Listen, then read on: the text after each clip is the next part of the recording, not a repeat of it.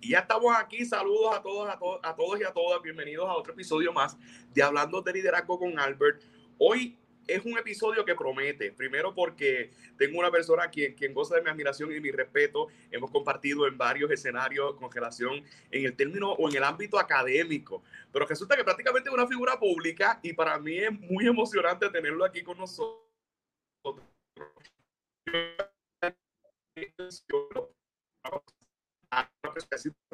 en medio. Eh, y hoy tengo nada más y nada menos que con nosotros Ángel Toledo. Quiero que se presente. Si usted lo conoce o no lo conoce, aquí está con nosotros Ángel Toledo. Ángel, ¿qué no ha dicho de ti? Preséntate por ahí. Saludos, Albert. Saludos a todas las personas que nos están viendo y escuchando a través de tu canal. Eh, te agradezco muchísimo la invitación y estoy seguro que va a ser una, una conversación muy interesante para, para nosotros y para las personas que nos están escuchando. Sí, este, Ángel, yo me acuerdo que estuvimos hace poco en un evento y yo como que adelanté o predije esto porque estaba hablando contigo backstage y dije, no, pues yo lo necesito él en mi podcast, lo necesito él en mi podcast. Ángel, cuéntanos tu historia, cómo nace esta pasión por estudiar ciencias políticas en un momento dado, ¿dónde todo comenzó? Pues mira, eh, mi familia es de Utuado, eh, y esta contestación va a, ser, va a ser un poquito más larga quizás de lo que, de lo que eh, normalmente consigues en una pregunta como esta, porque la realidad, la realidad es que eh, no es que yo tenía la más mínima idea de estudiar ciencia política cuando era pequeño, pero más o menos desde los cuatro o cinco años, yo iba con mi abuela a, a los comités de nuestro partido político a pintar. Yo no sabía de qué yo estaba pintando, yo no sabía de qué se trataba esto. Yo sabía que yo estaba pues pintando así a, rolo y brocha eh, los comités porque mi abuela, y estos conceptos los fui conociendo poco a poco, mi abuela era presidenta de barrio y fue presidenta de barrio por treinta y tantos años, ¿no? Eh, con esto pues ella naturalmente se llevaba a mi abuelo, mi abuelo entonces eh, tenía, no sé, quizá era secretario, tesorero de, del barrio, o sea, del partido dentro del barrio. siempre, y como si fuera la unidad. Sí, sí, sí. Eh, y tengo que decir que mi abuela jamás perdió su barrio en términos, o sea, podían perder las elecciones, podía perder el alcalde, pero mi abuela a través de todos los años que ella eh, presidió este barrio, jamás perdió su barrio y creo que hasta la fecha todavía no, abuela murió ya, pero todavía no. Bueno, el asunto es que yo empecé a ver estas cosas y no, no necesariamente eso me provocó ningún interés. Lo que sí es que me fui criando dentro de ese ambiente de tener un aprecio por entender el asunto político del país y por entender cómo se, cómo se manejaba la cosa política, eh, a casa de abuela pues llegaban alcaldes y candidatos y candidatas y llegaban uno y salían otros y uno veía a esa gente entrar y salir y uno dice, bueno, yo no sé quiénes son porque yo lo que tengo son cinco años, pero bueno, parece que es importante, ¿no? Este, así que, bueno, le damos para adelante un poquito al tiempo. A mí me, me fascinó siempre a través de, de la escuela, me fascinó el español, eh, yo tenía unas maestras muy fuertes. Tuve siempre maestras, porque no, no, nunca tuve un maestro de español, siempre fueron maestras de español. Eh, muy fuertes, muy fuertes que quizás eh, los demás compañeros y compañeras pues no, no las querían mucho, no las apreciaba mucho, pero por alguna buena razón a mí me caían bien. Yo no sé, no sé por qué, pero a mí me caían bien. Así que cuando me tocó decidir en cuarto año de escuela superior moverme entonces a la universidad, realmente tenía un conflicto muy grande porque no tenía la más mínima idea de qué iba a estudiar. No sabía cuáles eran algunos de mis intereses, pero pues la realidad no, no, igual sabía cuáles no, eras no eran mis intereses. O sea, yo gracias a Dios siempre fui buen estudiante, eh, pero estaba bien seguro de que a pesar de que salía muy bien en las clases de ciencia natural, no era nada de lo que me llamaba la atención, nada de lo que yo podía lo que me podía interesar como para estudiar en universidad. Y así fui descartando. Fíjate que no fue una no fue una decisión de, ah, yo quiero esto, sino yo no quiero esto, yo no quiero esto, yo no quiero esto. Y poco a poco fui limpiando el, el literalmente el catálogo de cursos hasta que dije, bueno, pues me queda humanidades y ciencias sociales, y dentro de humanidades está español y en ciencias sociales está política. Así que eh, yo no sé si fue que tiré una peseta al aire o no sé qué fue lo que hice, pero al final del día dije, bueno, pues lamentablemente español no... Ah, ya me acuerdo. Lo que me gustaba era la gramática en español. Eh, siempre me gustó la literatura, pero yo realmente quería enfocarme en lo que era gramática, ortografía y ese tipo de cosas, y no había un bachillerato en gramática pura como tal. Así que dije, bueno, pues me voy para política porque es lo próximo que me queda, es lo otro que me gusta. Y por ahí empezó mi, mi carrera académica en la ciencia política, más por un, un, digamos, por un desecho de lo que no necesariamente me gustaba y entonces, quizás por eliminación, me quedé entonces con esto. Empecé ciencia política en la Universidad de Puerto Rico, recinto de, de eh, Río. Bueno, empecé en el recinto de Mayagüez mi primer semestre. Me di cuenta que la fortaleza de Mayagüez no era la política. Y entonces, al segundo semestre de primer año, me moví para Río Piedras y continué. Y entonces, hasta ahí, digo, hasta, hasta finalizar, gracias a Dios, pues eh, terminé el bachillerato en ciencia política en, en, el recinto de Río Piedra de la Universidad de Puerto Rico y de ahí pues estudios graduados, etcétera, etcétera. No, entonces estamos hablando de ciencia política y muchas veces caemos en la ignorancia de que no sabemos diferenciar lo que es la ciencia política con la política partidista, ¿verdad? Quizás hablamos de política y nuestra ignorancia decimos, ah, pues entonces te perteneces a un partido e inclusive estamos hablando más de un análisis de los procesos políticos, me puedes corregir en ese aspecto.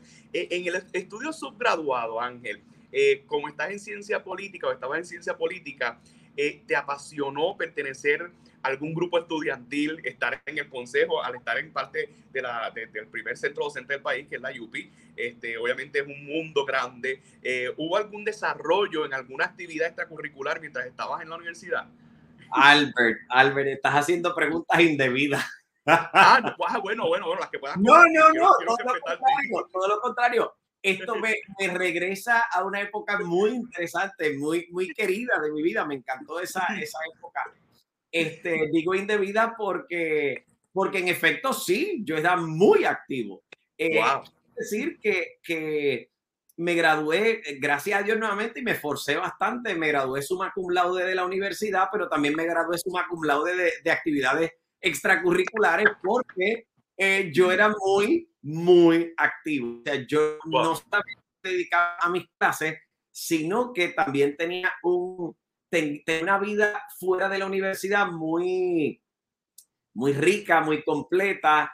Eh, mira, durante la universidad, y nuevamente, yo creo que estas cosas fueron creciendo a la par. Eh, creo que la, la inyección que tuve de mi abuela en esas épocas infantiles la seguí llevando a través de la vida porque ya había despertado un interés, claro está. Y durante esa época universitaria, pues yo fui secretario general de la juventud de mi partido, yo fui presidente de la organización eh, política de mi partido en la universidad, eh, yo trabajé en, en Fortaleza, eh, o sea que realmente tenía una vida fuera de la universidad muy nutrida, demasiado nutrida.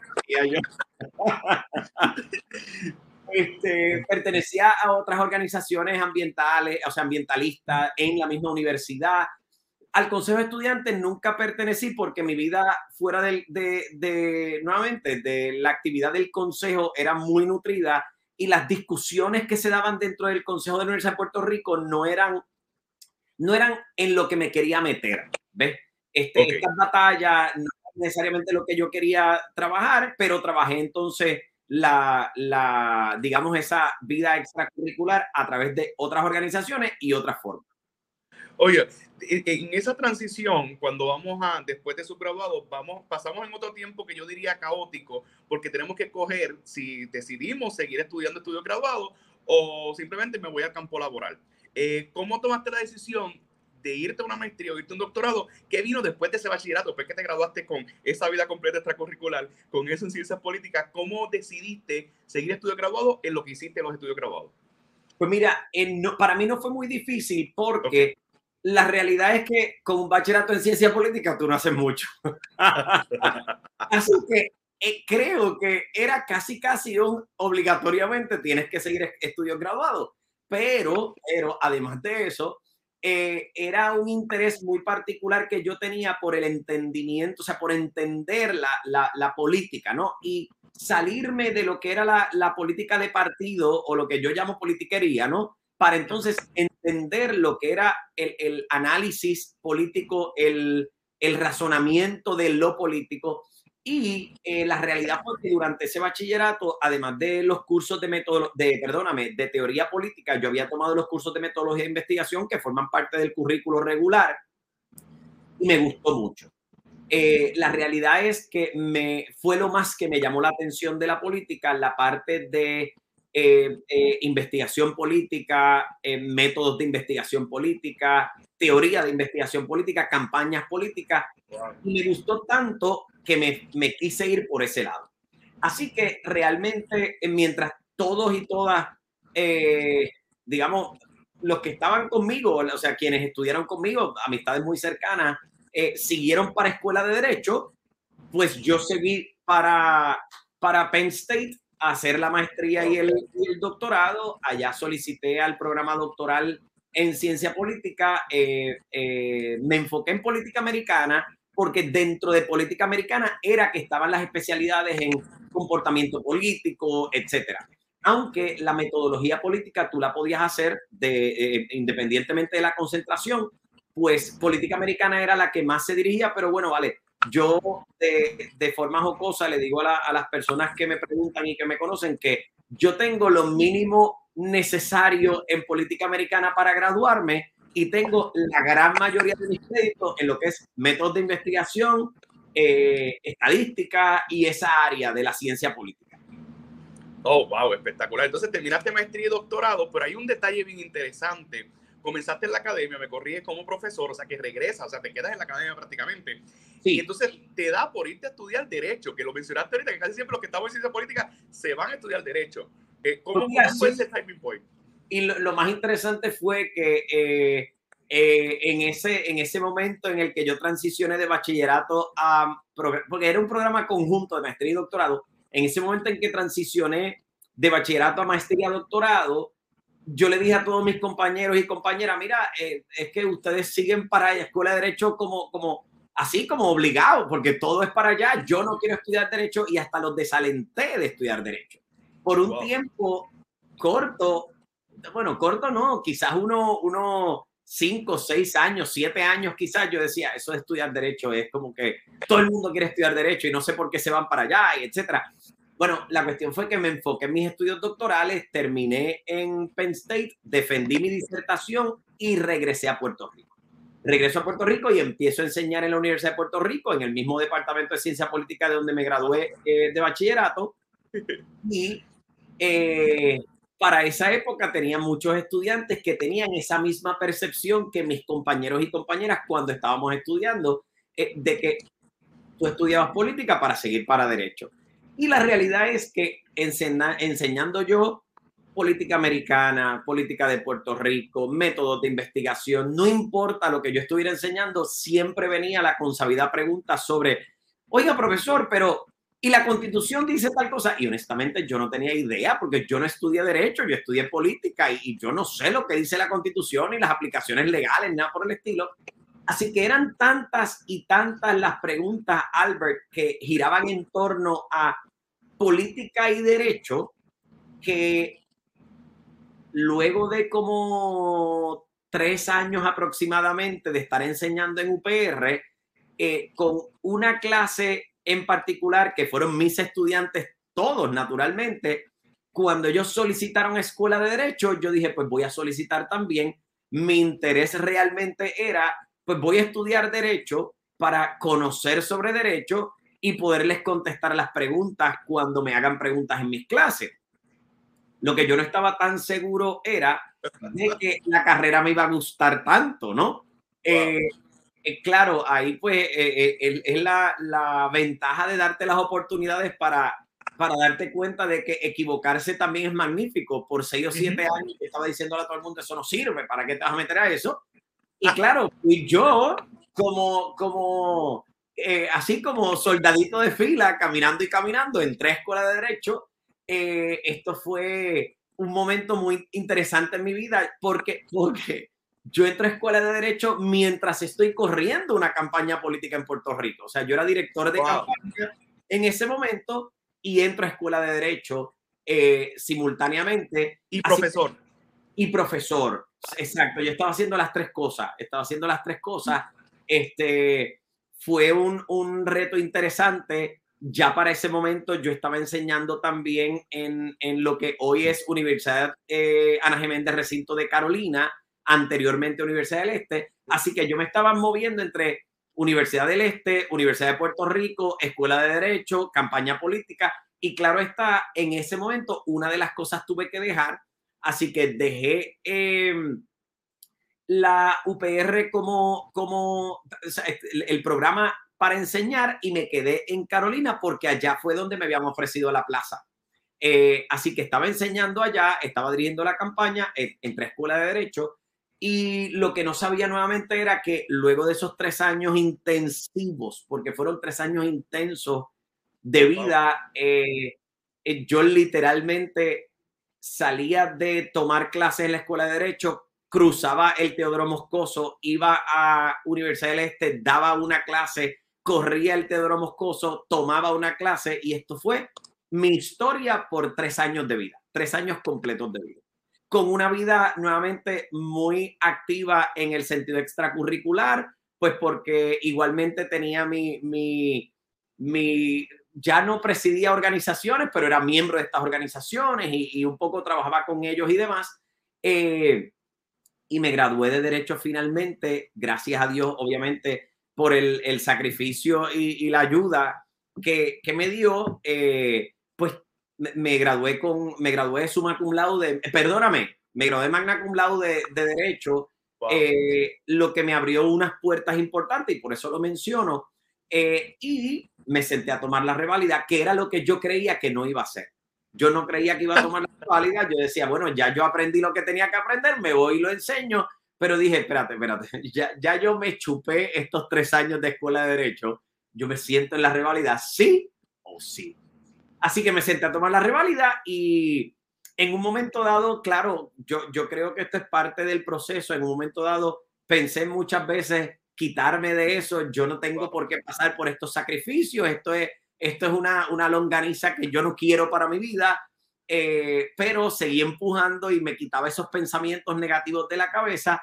Así que me senté a tomar mi revalida general y notarial y pues en ese momento eh, las aprobé, las aprobé gracias a Dios eh, y rápidamente me mantuve, claro, importante es que durante la escuela de derecho me mantuve enseñando a tiempo completo, ese era mi trabajo, o sea, a eso me dedicaba yo.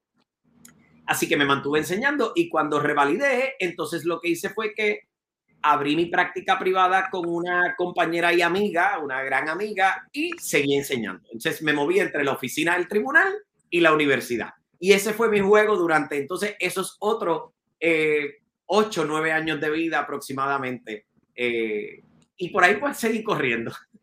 No, no, no, espectacular. Aquí hay algo que me tengo que detener y no tienen que decir ni nombre, ni apellido, ni partido, ni nada, pero te quiero comprometer. Pero sí me llama la atención el dirigir una campaña política, porque yo he estado en esos ámbitos y ha sido, es, es, fuerte. Y estoy casi seguro que cuando estabas en ese trayecto no estaban las redes sociales, no, o sea, era una, una como decir, una política que, que, no es como ahora, porque ahora quizás este, hacemos un live o pudiéramos sostener y pudiéramos, o sea, dentro de ese ejemplo de vida que tenía, pues eh, un, un, contexto como el de ahora hubiese sido cómodo, hubiese sido fácil. Pero ¿cómo dividías tu tiempo para cumplir con el compromiso de una campaña política? Que obviamente el compromiso cuando diriges una campaña política es que el, el, candidato, los candidatos con quienes estás trabajando del mismo partido, pues, pues obviamente salga predilecto, porque si pues, colocaron la confianza en ti, esperan eso de ti, estudiar derecho, trabajar ¿Cómo dividías tu tiempo? ¿Cómo te organizabas para poder quedar bien, más contigo mismo por estos compromisos que tenías? Pues mira, eh, fue retante porque, porque el dirigir la campaña conllevaba eh, estar disponible para la prensa a todas horas del día. Eh, conllevaba, me acuerdo muy bien y claro, me encantaba. Estas etapas de vida pues, tenían sus retos, pero yo me las disfrutaba y me gustaban, ¿no? conllevaba de repente recibir una llamada de, de, alguna, alguna cadena televisiva a las 4 de la mañana para preguntarte, ¿tú crees que puedes estar aquí en el canal a las 5, a las 6? Eh, y yo le decía, bueno, pues estoy, pero implicaba obviamente despertarte a destiempo, tú no estabas listo para despertar todavía, pues despertarte a las 3 de la mañana, bañarte, prepararte, vestirte, montarte en el carro, seguir, llegar a la estación, entrevistarte, regresar y empezar tu día mucho más temprano de lo que tú creías, ¿no? Así que como yo tenía tanta ocupación durante, durante, o sea, durante mi etapa universitaria, durante eh, eh, y posteriormente, ya el dividir mi tiempo no me, no me resultaba difícil. Y yo recuerdo en algún momento de mi vida haber contestado esta misma pregunta, pero te estoy hablando de cuando quizás estaba en bachillerato, que la gente me preguntaba, ¿cómo tú lo haces? Y yo recuerdo haberle dicho en aquel momento que de alguna forma, sin yo saber cómo exactamente, me había llegado la disciplina de agarrar el día y picarlo en muchos más cantitos de lo que la gente normal picaba el día. ¿Ves? Que de vez en cuando uno pica el día como, pues en la mañana hago esto, en la tarde hago esto, en la noche duermo o en la noche, qué sé yo, voy al cine o lo que sea que voy a hacer. Pues mm, yo no tenía ese, e, ese, esos fragmentos de día, no eran, no me servían a mí. Para mí era, ok, de 6 a 7 voy a hacer esto, de 7 a 7 y media estoy en esto, de 7 y media a 8 hago de esto, y así entonces aprendí que el día tenía muchos más fragmentos de lo que realmente nos habían enseñado y que esto de, de las horas realmente tú las podías llevar a minutos y decir, no, espérate, vamos a ser realistas. Eh, la hora tiene 60 minutos y en 60 minutos yo puedo hacer muchas cosas. Eh, tengo que conocer que si me toca transportarme, digamos, de la universidad a, al canal de televisión, pues tengo que, meter en esa ecuación el tiempo de, viaje, el tapón de Puerto Rico, y así pues entonces en el tapón eh, aprendí a resolver situaciones a través del teléfono. Como tú muy bien dices, las redes no existían, este internet así globalizado tampoco existía, más bien tú tenías o que llamar o que mandar texto y no sé si ustedes recuerdan, y claro, yo no soy muy viejo, eh, eh, Albert, pero, pero era cuando los textos para, para marcar la letra B, tú tenías que apretar el, el número dos veces. Este, o sea, era como uno, dos, B, uno, dos, tres, la C. Y así pues, te costaba un texto. Eh, o beepers. Y entonces tú aprendías a mandar beepers desde el celular. Eh, porque no te ibas a parar en un teléfono público a llamar o, desde el mismo celular no ibas a llamar para mandar un texto. Em, así que aprendí a picar el día en muchos más cantos de lo que realmente la gente cree que existe.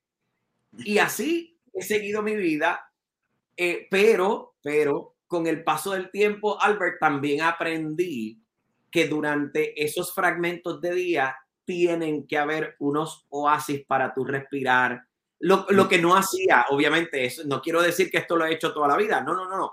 A fuerza de cantazo y a fuerza de darme cuenta de que estaba todo el día en 3.000 revoluciones y haciendo 3.000 cosas a la misma vez, me di cuenta de que así como separaba tiempo para correr de aquí para allá, también tenía que separar tiempo para decir, no, espérate, no, no, no. Yo no voy a coger una sola llamada, yo no voy a atender a nadie, yo voy a estar yo conmigo, en mi soledad, en mi tranquilidad, porque necesito tiempo. Eh, claro, eso no lo aprendí temprano en el proceso, lo aprendí más tarde en el proceso, pero la ventaja fue que ese aprendizaje me lo llevé y hoy, a, esta edad y en esta época, pues sí lo tengo, sí lo tengo. Oye, este, por esta misma línea quiero seguir. Hay, hay cantazos y malos ratos en la vida y creo que obviamente con esta apretada agenda y, tu historial de vida, creo que cantazos todos hemos tenido de más. Pero sí me gustaría que te remontaras, en verdad, con todo el respeto, en la que puedas. ¿Cuáles fueron esos cantazos? ¿Algún cantazo que tú dijiste, mira, aquí me tengo que detener y tengo que organizarme en este aspecto, en este sentido, o aquí aprendí algo que me, va, que me duró o me ha durado para toda la vida, dentro, quizás desde subgraduado, graduado, en todas estas etapas, porque has corrido bastante. ¿Cuál fue ese momento que tú dijiste, espérate, este cantazo ya, eh, tengo que tomar algunas decisiones por mi vida, por mi bien, para poder seguir con esta carrera? Pues mira, Albert, lo hubo. Digo, hubo varios, hubo muchos, muchos cantazos, tú sabes. Eh, yo creo que yo nunca, de nuevo, bendecido, bendecido. Y tengo que decir que siempre, gracias a Dios, he sido muy bendecido. Pero creo que nunca me, me he tenido que exponer al fracaso. Pero también creo, fíjate que esta es la parte importante, creo que se debe a que yo he definido el fracaso de una forma muy distinta. Lo que quiere decir es que yo he fracasado mil veces, mil veces he fracasado, pero nunca lo he visto como un fracaso. Y por eso hoy día te puedo decir que a pesar de que me he caído, a pesar de que me he tropezado, a pesar de que me he roto los dientes, eh, de repente he dicho, ah, espérate, que es que este diente se me tenía que caer para yo aprender esta otra cosa. Y en vez de verlo como un fracaso, lo veía como una enseñanza, ¿no? Eh, claro que sí, claro que sí. El, el tropiezo te, te, te permite hacer una de dos cosas. O te tropiezas y ahí te quedas en el bamboleo eh, tratando de ver cómo, cómo te pones de pie o simplemente dices, este tropiezo era necesario para que yo aprendiera esta cosa que no sabía y ahora, de ahora en adelante, voy a hacerlo de esta otra forma. Así que cuando yo terminé escuela de derecho, eh, esto fue mi último semestre, ya para mayo, literalmente terminando escuela de derecho, eh, me encontraba en una, en una situación de vida que entendía que era para mí un momento importante, un momento eh, de cúspide, ¿no? Eh, era un momento, vamos a decir, yo tenía mi trabajo, era profesor, tenía mi casa, eh, tenía mis cosas, tenía mis actividades, tenía mis amistades, estaba estudiando derecho, iba a terminar derecho, iba a revalidar. O sea que estaba en un momento de vida donde cualquiera te hubiese dicho, hombre, pero es que tú estás en, en, en la cima de la montaña, en la cima de la montaña. Pero Albert, yo me sentía tan y tan y tan, eh, yo quiero decirte incompleto, porque no era vacío, era incompleto. Eh, y no encontraba qué rayos entonces yo voy a hacer para completar, porque es que no entiendo qué es lo que me completa en, este, en esta ecuación, no entiendo, ¿no? Así que eh, mirando hacia ese examen de reválida, y pensando que yo tenía que sentarme a estudiar, me metí en la cabeza que yo no tenía tiempo, no tenía tiempo para estar sintiéndome incompleto. Ese no era el momento. Si me voy a sentir incompleto, que sea después de la reválida, porque ahora mismo tengo que sentarme a estudiar y es mucho, mucho lo que se estudia, ¿no? Así que eh, en ese momento mi hermana me había invitado a unas, a unas sesiones de meditación que ella estaba haciendo en su casa y yo siempre le había dicho que no, que no, que no, yo no tengo tiempo, no tengo, o sea, para eso no tengo tiempo, porque yo he dividido mi día en tantos cantos para poder hacer todas estas cosas, pero para eso no tengo tiempo. Hasta que un buen día, habiendo lo que yo digo, tocando ya el fondo de lo que podía tocar, interesantemente, aquí está la, aquí está la contradicción. En la cúspide de mi vida, pero casi tocando fondo, yo le digo a mi hermana, ¿sabes qué? Avísame cuándo rayos es que tú tienes ese, ese círculo de meditación eh, con ángeles, que yo voy a ir para tu casa, aunque no entienda lo que tú estás haciendo, aunque no sepa lo que tú estás haciendo, pero yo me voy para allá. Y me fui, y me fui, Albert, y ese día no estudié. Ese día no estudié, pero me quité de la cabeza la presión de que no estaba estudiando, porque realmente yo necesitaba esto otro. Entonces, ese día comenzó mi, como te digo, mi otra vida, mi otra parte de la vida, ¿no? Eh, encontré algo que me apasiona todavía, eh, que es precisamente ese buscar dentro, de, dentro del yo interior la respuesta a muchas preguntas. Y me di cuenta que ese vacío no era un vacío de cosas que podía conseguir en el exterior, ese vacío era que yo con toda esta ocupación, con este rollo de dividir el día para hacer 20 cosas para todo el mundo, no me había dado el tiempo de entrar dentro de mí, a buscarme a mí, a sanarme a mí, a, oye, a darme cariño a mí como le daba a otras personas, a atenderme a mí como atendía a otras personas. Y, y empecé como en esta otra etapa de búsqueda que me, me primero me fascinó y me fascina todavía.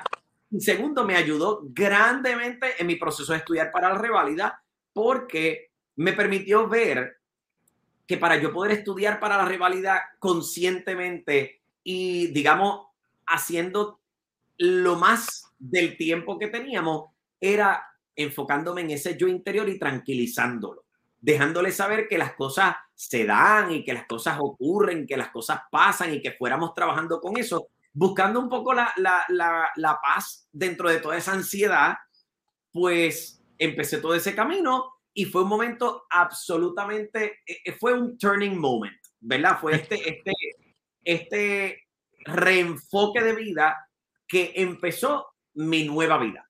Y llevo como 16 años con eso.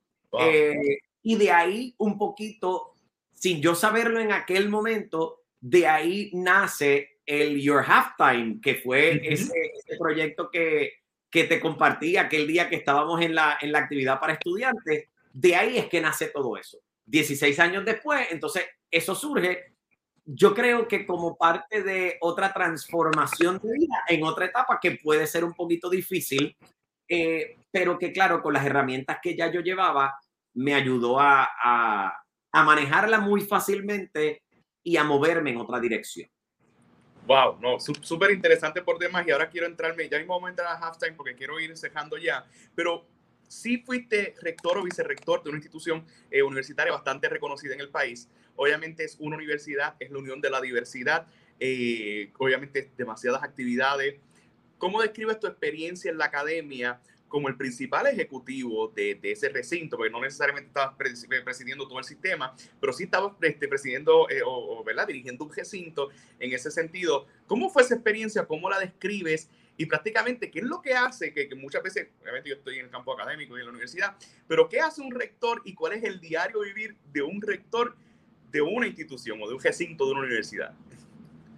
Pues mira, Álvaro, es una buenísima pregunta. Yo nací, yo te digo, yo nací siendo maestro, yo no sabía, yo nunca me imaginé que iba a ser profesor universitario, jamás lo puse en mi listita de things to do, ni nada por el estilo, eso no estaba en mi plan, eso ocurrió y cuando ocurrió, yo dije, bueno, pues aquí es. Pero lo que sí es cierto es que desde muy pequeño, eh, sin yo darme cuenta, yo obligaba a mi hermana, que es mayor que yo, a sentarse mientras yo le daba clases de cualquier cosa que se me ocurriera, pues yo le daba clase y ella me tenía que escuchar, se obligaba, yo la obligaba a sentarse. Ella, ella, como, como, como una santa me aguantaba y, y, toleraba todo eso. Así que yo creo que yo vine cortado con esta tijera desde, desde, oye, desde antes de nacer. Y seguí con ese movimiento. Cuando empiezo en la docencia, yo empiezo en Penn State eh, trabajando con mis estudiantes, yo era asistente de cátedra eh, y asistente de investigación, así que empecé a ver y a enseñar estando allá, seguí acá en la Universidad de Puerto Rico, me moví a la Universidad de Najeméndez, seguí creciendo siempre como facultad, siempre, siempre empecé, porque es que yo creo que ahí es donde está la raíz de todo, en ese manejo del salón de clase, la interacción con el estudiante, eh, eh, el saber que, eh, que, él o la estudiante pues tienen sus necesidades y te ayuda a entender la universidad desde esa perspectiva. ¿Por qué razón? Bueno, porque la perspectiva del profesor o la profesora no es la misma perspectiva del administrador o la administradora, son, son perspectivas bien distintas. Así que yo venía con un bagaje muy amplio de ser eh, profesor universitario, de conocer a, mis estudiantes, de conocer las necesidades de mis estudiantes y estar muy en contacto con ellos hasta que la universidad me traslada a Washington, D.C., a un recinto, bueno, un, branch campus que teníamos allá. Eh, y allá me corresponde, pues, porque, porque así, así ocurrió, ¿no? Así Dios lo quiso, me corresponde ser el director académico y como director académico, digamos que es el equivalente al, al, al decano académico de un recinto. Esto era un, un, un, campus eh, eh, pequeño, eh, nuevamente como un recinto muy pequeño, pues allá el, el, director académico pues era como, como un vicerrector académico, decano académico, pero para algo más pequeño, quizás teníamos unos 500 estudiantes aproximadamente. Y por ahí comenzó entonces mi, mi, experiencia administrativa. Nunca salí del salón de clases, todavía no salgo del salón de clases, siempre me ha fascinado la docencia, siempre me ha fascinado estar en el salón, pero entonces empecé como director académico y me fui desarrollando eh, eh, en la parte de la administración académica Eso permitió que en un momento dado, luego de varios años, cuatro años aproximadamente, entonces la universidad me trasladara nuevamente a Puerto Rico, ahí como vicerrector del recinto de Carolina. Eh, y en ese sentido, pues mis funciones eran muy diversas. Me tocaba correr una academia compleja de sobre 200 programas académicos con profesores de disciplinas que no eran las mías, porque nuevamente, pues, hasta esa fecha, pues yo, yo había estudiado política, había estudiado derecho y había hecho, para ese momento, había completado una maestría en educación porque quería entender la parte de, cómo se educa, eh, eh, digamos, el diseño del currículo y enseñanza. Eh, y cuando, cuando llego, pues vengo con ese bagaje académico, pero obviamente está administración de empresas y negocios, está emprendimiento, está las ciencias naturales, está ciencias y tecnología, está turismo, está artes culinarias, que todas son áreas que no son mis áreas y no las conozco y me corresponde correr como vicerrector toda la academia de, de, de todas esas áreas. El reto mayor y mi, mi, alegría, ¿verdad? El haber, el haber conseguido esto que te voy a explicar, pues fue importante, porque el reto mayor fue lograr armonía entre personas que se entendían a ellas mismas totalmente diferentes.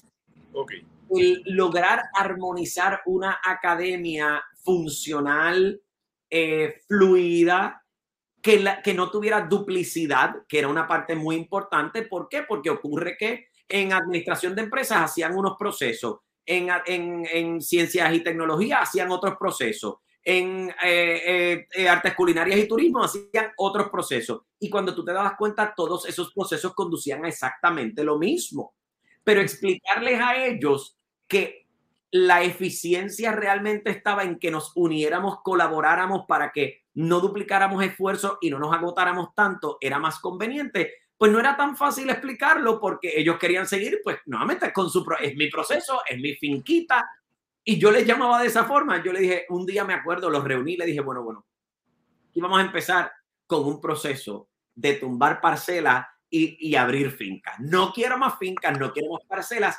Y realmente en ese momento hubo algo de oposición, pero tengo que decir que tenía y tengo unos colegas y unas colegas exquisitas, ¿no?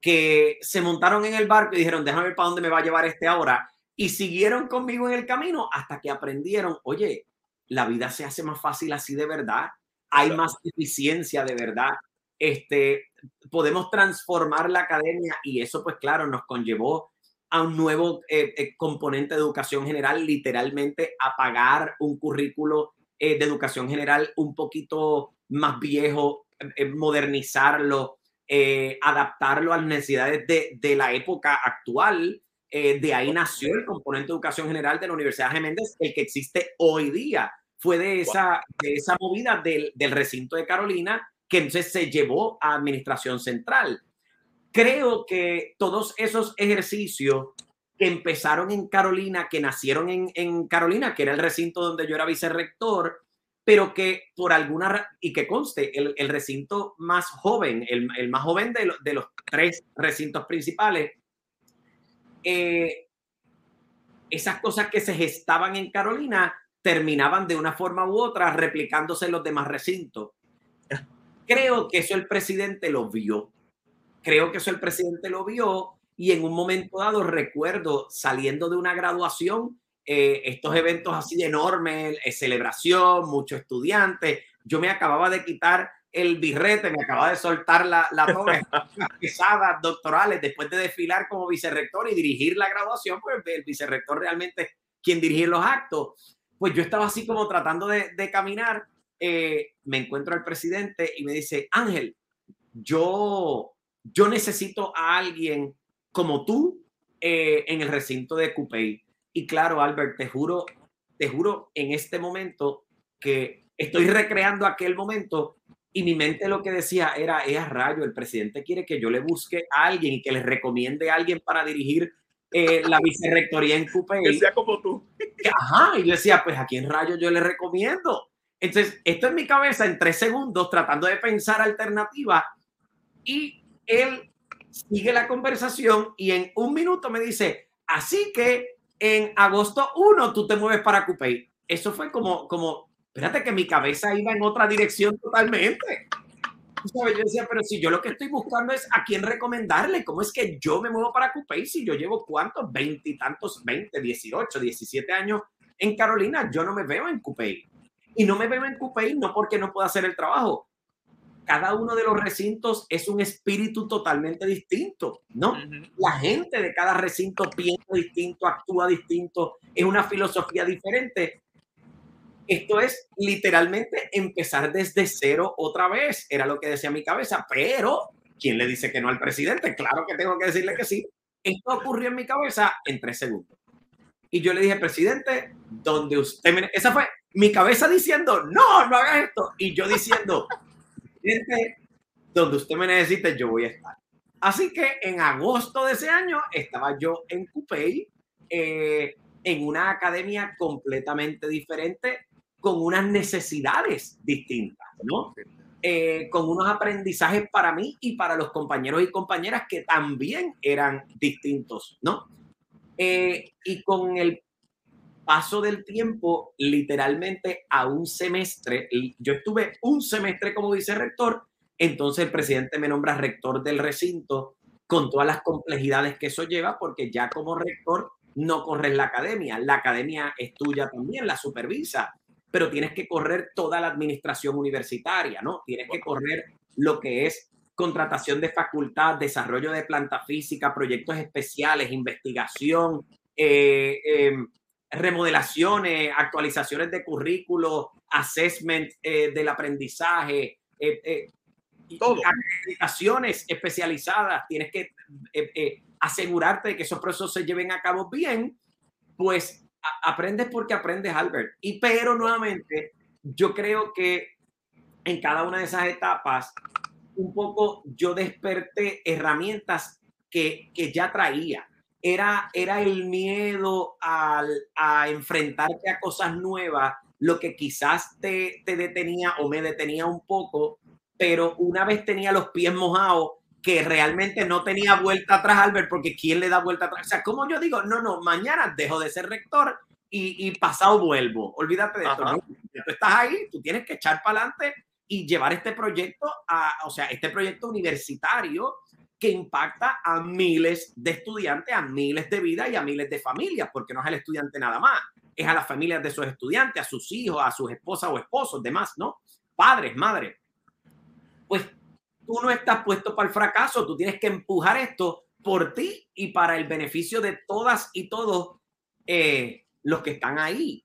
Así que tú tenías que bring it. Era literalmente ponte, ponte tu mejor cara, ponte tu cabeza de, buen pensador y, y empieza a empujar y por encima de todo a trabajar colaborativamente, a trabajar de una forma inteligente a trabajar eh, trayendo a la mesa a personas que pudieran colaborar contigo y que obviamente eh, trabajaran en equipo, porque, porque una universidad tú no la levantas solo, una universidad tú no la levantas con tres personas o con dos personas o con cinco personas, sabes, tú tienes a toda tu facultad, tienes a toda, toda la administración, tienes a, a tus estudiantes, tienes a colaboradores externos que tienes que traer, ¿no?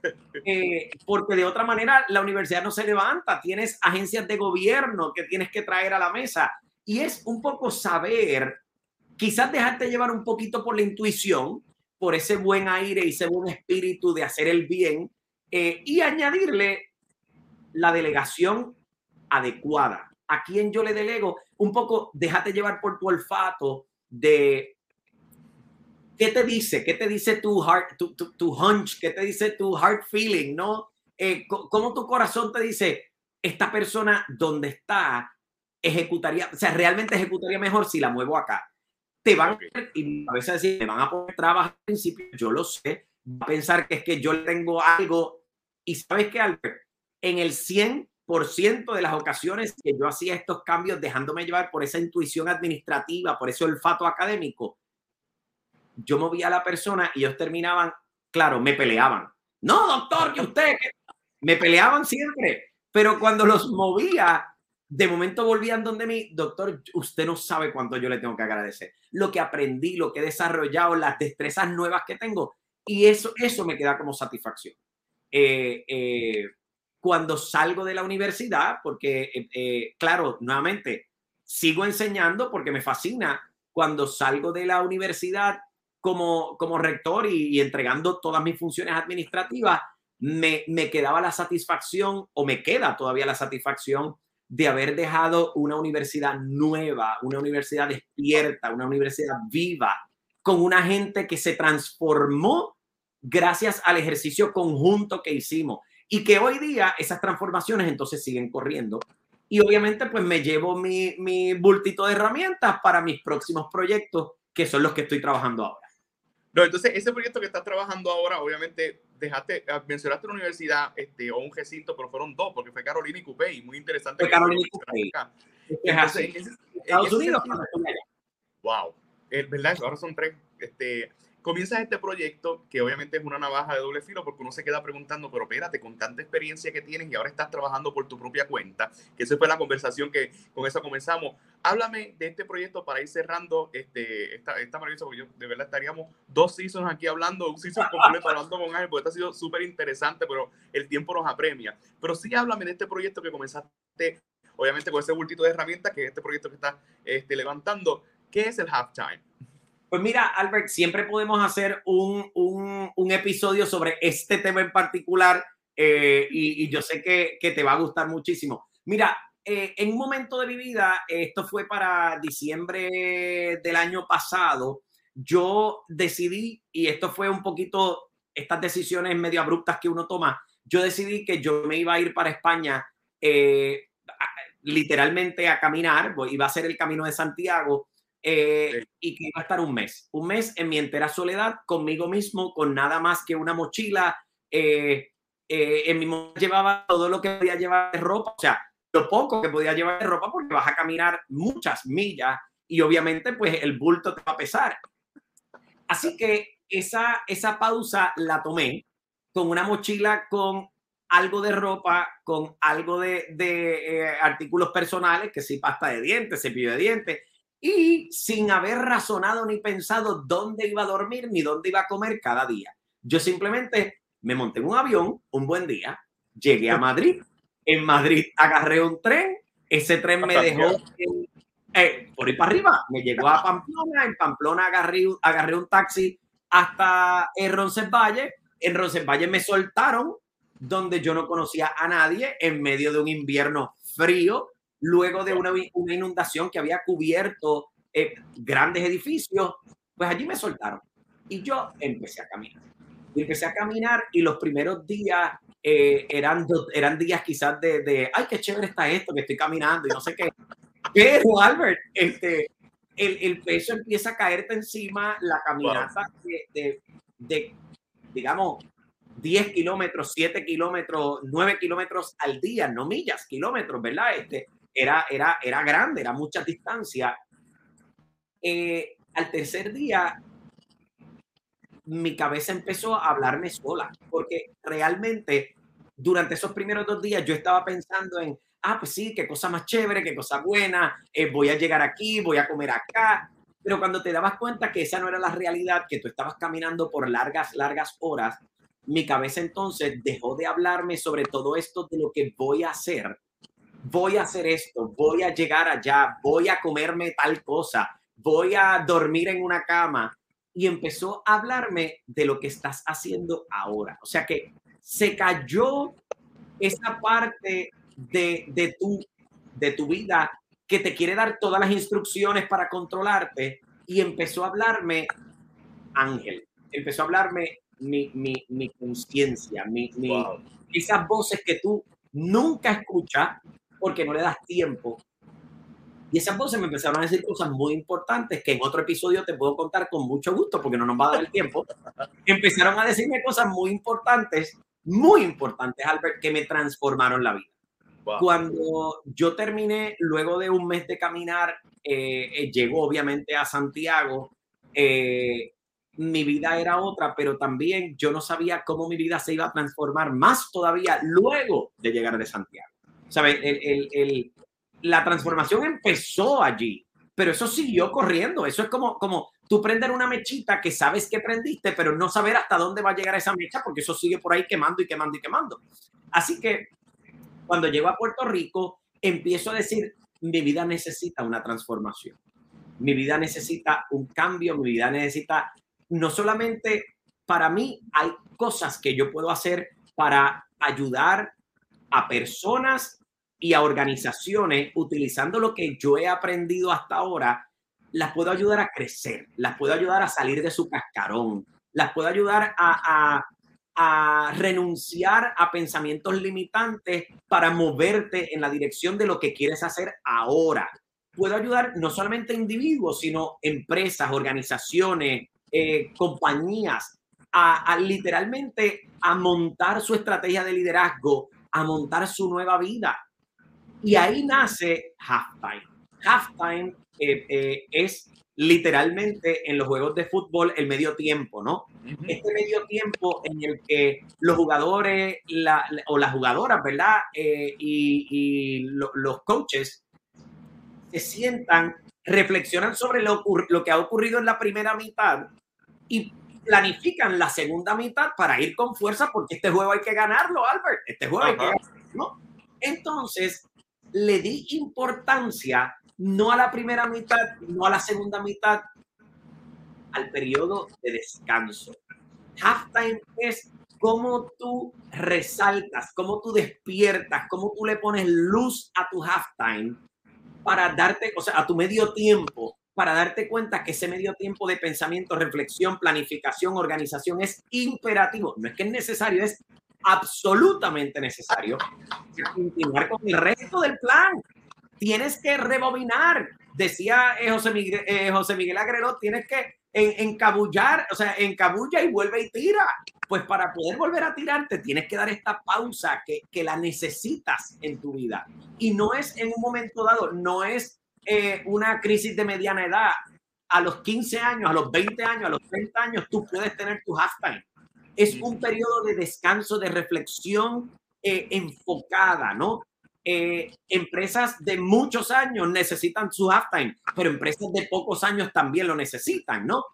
Y de ahí desarrollo este concepto de cómo yo eh, enfocar el pensamiento, cómo yo sentarme a, pensar en mis próximas metas y enfocar mis energías eh, sabiamente, inteligentemente, para yo poder alcanzar las metas que me he trazado. Así que Your Halftime, Y-O-U-R, Halftime, H-A-L-F-T-I-M-E. Me consiguen por las redes, eh, me consigues en internet. Si entras a, cualquier buscador y escribe yourhalftime.com, vas a conseguir mi página. Ahí hay unos enlaces a la. A, realmente ofrezco eh, todo gratuito, ¿no? Ofrezco consejos sobre cómo mejorarte personalmente, cómo mejorar tu empresa, si es que oh, estás en tus empresas, eh, ¿Qué puedes hacer para, para crecer, para repensarte, Albert? Ese, ese repensarme, ese romper con, con viejas costumbres eh, que simplemente las llevo haciendo porque, porque eso es lo que he hecho toda mi vida. Perfecto. Nadie dice que renuncies a eso, pero puedes reenfocarlo, puedes mirarlo en otra dirección y para eso te sirve tu medio tiempo, para eso te sirve your halftime. Wow, no, espectacular, espectacular. Ha sido un, un, tiempo muy bueno, muy bueno. Los que se han percatado, eh, eh, comenzamos y ahora hay más luz solar que al principio, así que comenzamos por la mañana a hacer esta entrevista, a pesar de que está saliendo hoy lunes en la noche. Pero hay unas preguntas que yo le hago a todos antes de que se vaya y esta me las contesta rapidito. Eh, Ángel, rapidito, libro favorito o algún libro que nos recomiende. Wow, qué preguntas buenísimas. Son muchos, Albert, pero tengo que decirte que El Principito para mí es un libro clave y clásico. Eh, eh, podrá ser cliché, podrá ser, eh, no sé si mucha gente te ha dicho el mismo, pero realmente es un libro que despierta pasiones, despierta la imaginación y yo creo que el pensar como niño o niña es muy importante y eso me ha llevado a mí donde estoy hoy, así que El Principito. Wow. película, alguna un largometraje. Película. eh, bueno, nuevamente, hay muchas que han tocado. Eh, hay una en particular que quiero recordar el nombre ahora mismo y si no lo recuerdo te lo voy a dar para que lo pongas en, en, en tu red. Eh, porque esa película sale de un libro y no es The Power of Now.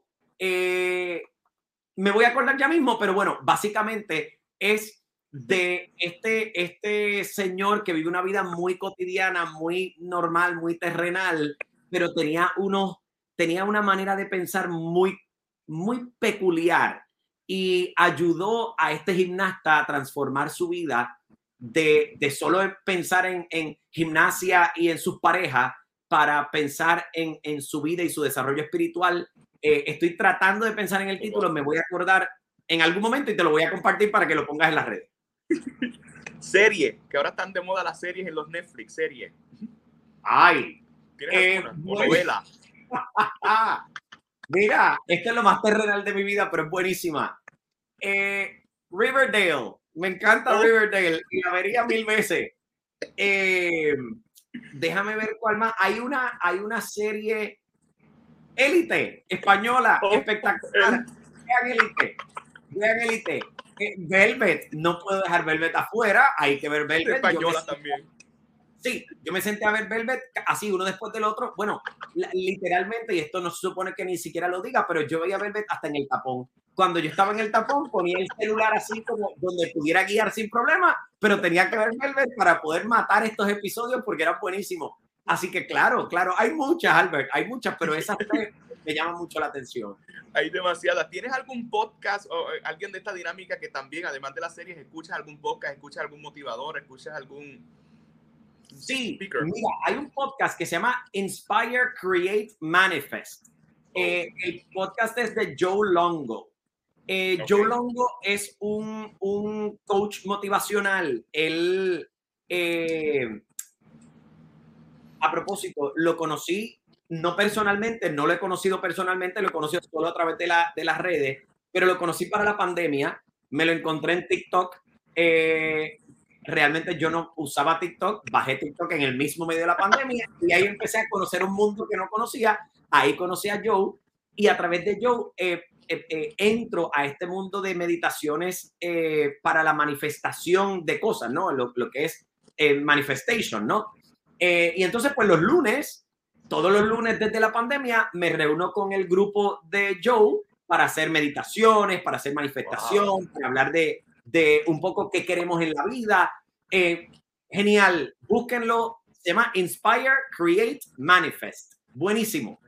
No, bueno, yo creo que ya, ya se me agotaron las preguntas porque quiero honrar tu tiempo este, y quiero agradecerte, eh, ¿verdad? Este, por, por, abrir tu corazón, este, conocer a, a una persona que obviamente eh, recién vi en LinkedIn que, que, asumiste otro puesto, o sea que hay telas, telas y telas y telas para cortar. Te auguramos mucho éxito en todo lo que estás haciendo y nuevamente reitero un agradecimiento en tu disposición, en verdad, en este proyecto de Hablando de Liderazgo con Albert de estar con nosotros. Así que, bueno, yo que dijiste que ya te conseguimos en Your Halftime. Para resumir, ¿dónde la gente te puede conseguir?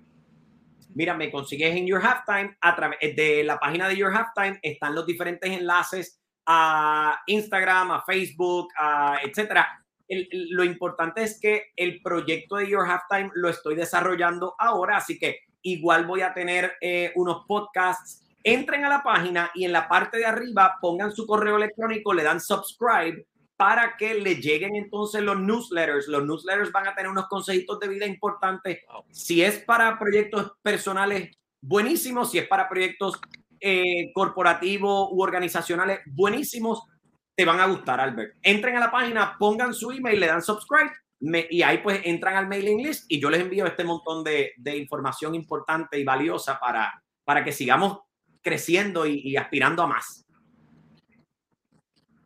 Seguro que sí. Bueno, Ángel, muchas gracias y a todos los que estuvieron con nosotros hasta lo último. Mil bendiciones y gracias. Te seguro que hay mucha tela para cortar luego de este podcast. Que tengan este, bonita noche y que tengan bonito día también lo que están viendo en cualquier momento. Bendiciones. Igual para ti, Albert.